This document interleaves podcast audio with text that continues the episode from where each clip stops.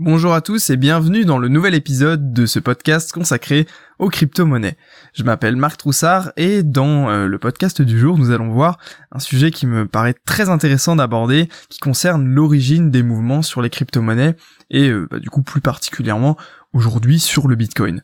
Mais euh, tout ça, ce raisonnement s'applique à tout actif, que ce soit une action, de l'immobilier, ce que vous voulez, une voiture ou n'importe quoi que une voiture, je ne sais pas si on peut appeler ça de l'actif, mais euh, tout ce qui peut s'échanger euh, eh bien, euh, la même psychologie s'applique derrière, les mêmes choses sont à l'origine euh, des changements de prix et de valeur, et, et donc c'est ce qu'on va voir dans cette vidéo.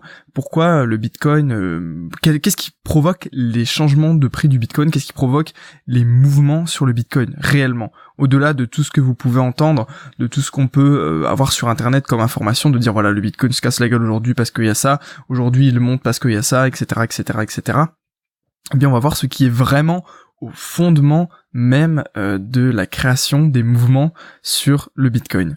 Euh, et donc, je voulais avant, avant de démarrer ça, vous poser une question qui est est-ce que vous pensez que vous aujourd'hui à l'instant T à l'heure actuelle euh, le prix du Bitcoin reflète sa valeur réelle?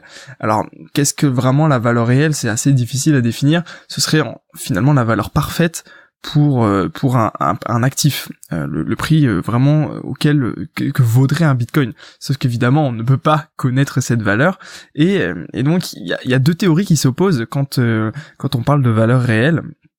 Il y a la théorie dite de l'efficience des marchés qui en fait s'applique principalement enfin c'est comment dire c'est de c'est de l'économie, c'est des notions économiques qui expliquent que le marché donc que ce soit le marché des cryptos ou n'importe quel marché, eh bien prend en compte toutes les informations qui sont en rapport avec l'actif. Par exemple, si on prend le Bitcoin, ça veut dire que tous les acteurs du marché du Bitcoin, tous ceux qui possèdent des Bitcoins, qui achètent, qui vendent des Bitcoins, eh bien ont euh, comment dire euh, euh, ont considérer toutes les informations, tous les enjeux et tout ce qui tournait autour du Bitcoin pour prendre leurs décisions d'investissement, à savoir acheter, vendre, et puis du coup le prix du Bitcoin reflèterait l'exacte valeur euh, réelle du Bitcoin.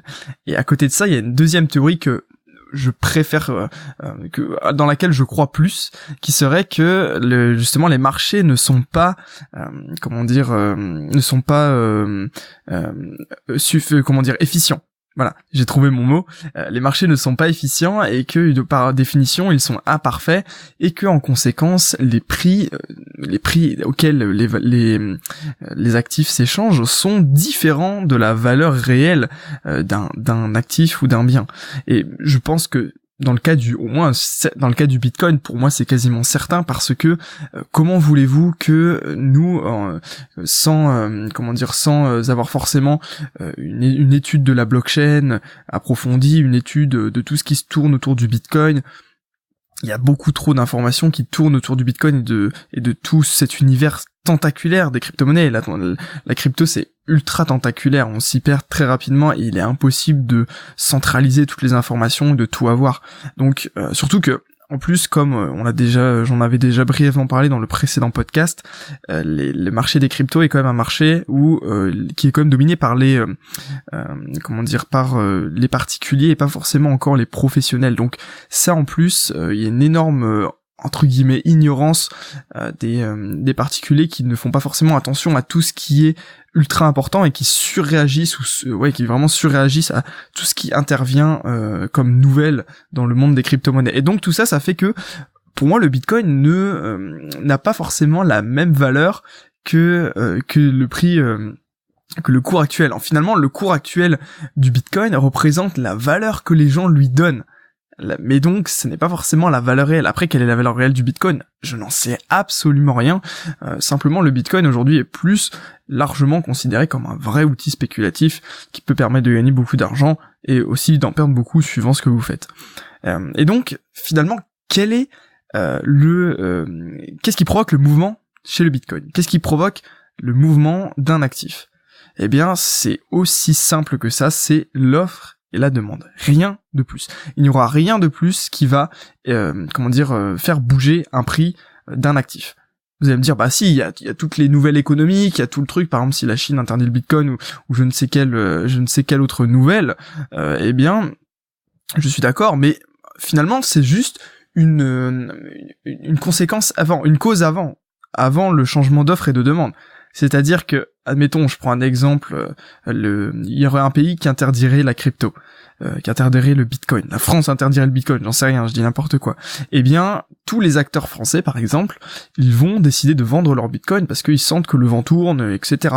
Et donc, eh bien, la demande, euh, oui, l'offre de bitcoin va être plus grande, et donc forcément, eh bien derrière euh, le, le cours va s'effondrer. Ok? Donc je vais vous expliquer rapidement pourquoi euh, je, dis que c'est qu'une une question d'offre et de demande parce que je, vais prendre un exemple très simple. Euh, imaginez que vous alliez, je ne sais pas moi, acheter des, des, salades. J'aime bien prendre cet exemple-là.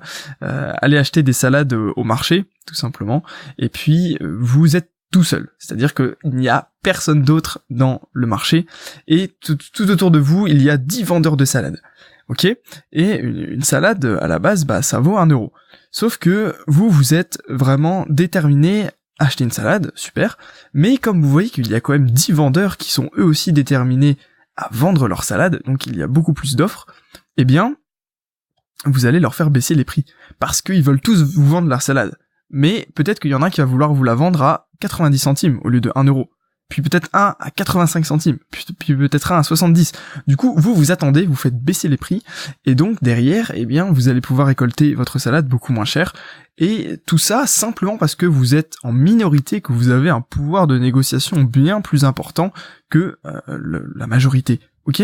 Et donc, euh, quel est le parallèle avec le Bitcoin? Et c'est que s'il y a plus de personnes qui, veulent vendre leur Bitcoin que de personnes qui veulent en acheter, eh bien les acheteurs ont tout intérêt à attendre que le Bitcoin descende encore plus, et donc ils font baisser les prix en n'achetant pas, en laissant la demande, euh, en, laissant pardon l'offre euh, bah, être de, plus en plus conséquente et donc que les prix baissent de plus en plus.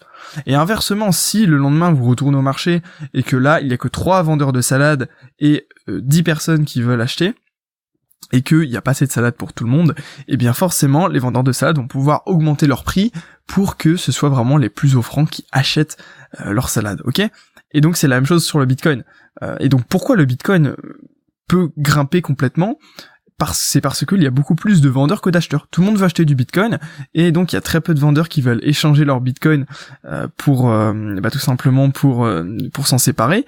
Et donc bah, le prix augmente parce que euh, comme il y, a, très peu de vendeurs, et eh bien ils peuvent se faire désirer, ils peuvent entre guillemets mettre le prix du Bitcoin euh, autant qu'ils comment dire euh, au, nombre qu'ils veulent finalement, au prix qu'ils veulent. Alors, dans la réalité, sur les, chez les courtiers, chez les exchanges, etc., bah ça se fait plus de manière vraiment automatique, puisque c'est comment dire le, prix qui est affiché sur les plateformes, c'est simplement le prix où il y a le plus d'échanges possibles à l'instant T. Donc c'est un peu plus complexe que l'exemple que je vous ai donné, mais l'idée là, c'est que s'il y a plus de vendeurs euh, que d'acheteurs, eh bien le prix va euh, tout simplement descendre. Alors que s'il y a euh, tout simplement plus de d'acheteurs que de vendeurs, eh bien le prix va forcément monter si vous voulez, c'est aussi simple que ça, car la minorité a le pouvoir de négociation. C'est ça qui est extrêmement important de comprendre. Et donc, euh, qu'est-ce que finalement ça signifie? Ça signifie que peu importe l'actif sur lequel vous vous situez, que ce soit le Bitcoin, euh, le marché de l'immobilier, des actions, du forex, n'importe quoi, eh bien ce principe-là est valable partout partout, partout, partout. C'est juste que, ok, par exemple, s'il y a euh, un crash sur euh, l'immobilier parce que, je ne sais pas, moi, il s'est passé un événement, eh bien, c'est juste qu'il va y avoir beaucoup plus de vendeurs d'un coup, et donc ça va automatiquement déséquilibrer l'offre et la demande, et donc forcément faire totalement baisser le prix de l'immobilier. Et c'est exactement la même chose euh, qui se passe sur le Bitcoin. Et donc, pourquoi est-ce qu'aujourd'hui le Bitcoin euh, a connu une, envolée aussi spectaculaire? Euh, C'est tout simplement parce que les, personnes, euh, les particuliers ou pas forcément, qui, investissent, eh bien achètent, achètent, achètent, achètent et conservent. Ils conservent énormément.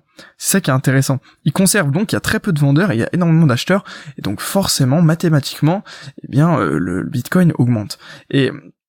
Après là, comme on a atteint le niveau des 10 000 dollars, j'en parlais dans le podcast d'hier, euh, il, y a, il y a tout simplement, on, le voit de toute façon sur le graphique, si vous affichez le graphique euh, en journalier avec euh, des, des chandeliers japonais en journalier, on voit qu'il y a une énorme hésitation sur la zone d'à peu près des 10 000 dollars parce qu'il y a un équilibre plus important qui se crée entre l'offre et la demande. C'est-à-dire qu'à ce moment-là, il y a plein de personnes qui ont décidé de tout simplement se séparer de leur bitcoin parce qu'ils avaient peur de la réaction du marché au niveau des 10 000 dollars et donc il y a beaucoup de vendeurs et encore beaucoup d'acheteurs. Ce qui fait que à cet endroit précis, euh, eh bien l'offre et la demande s'équilibrent plus ou moins. Et si jamais euh, les vendeurs sont plus nombreux parce que les gens ne croient plus forcément dans le Bitcoin dans à l'instant T, eh bien euh, il va y avoir ce qu'on appelle une correction et donc une baisse qui va se produire sur le Bitcoin, comme ça a déjà arrivé un très grand nombre de fois sur cette valeur.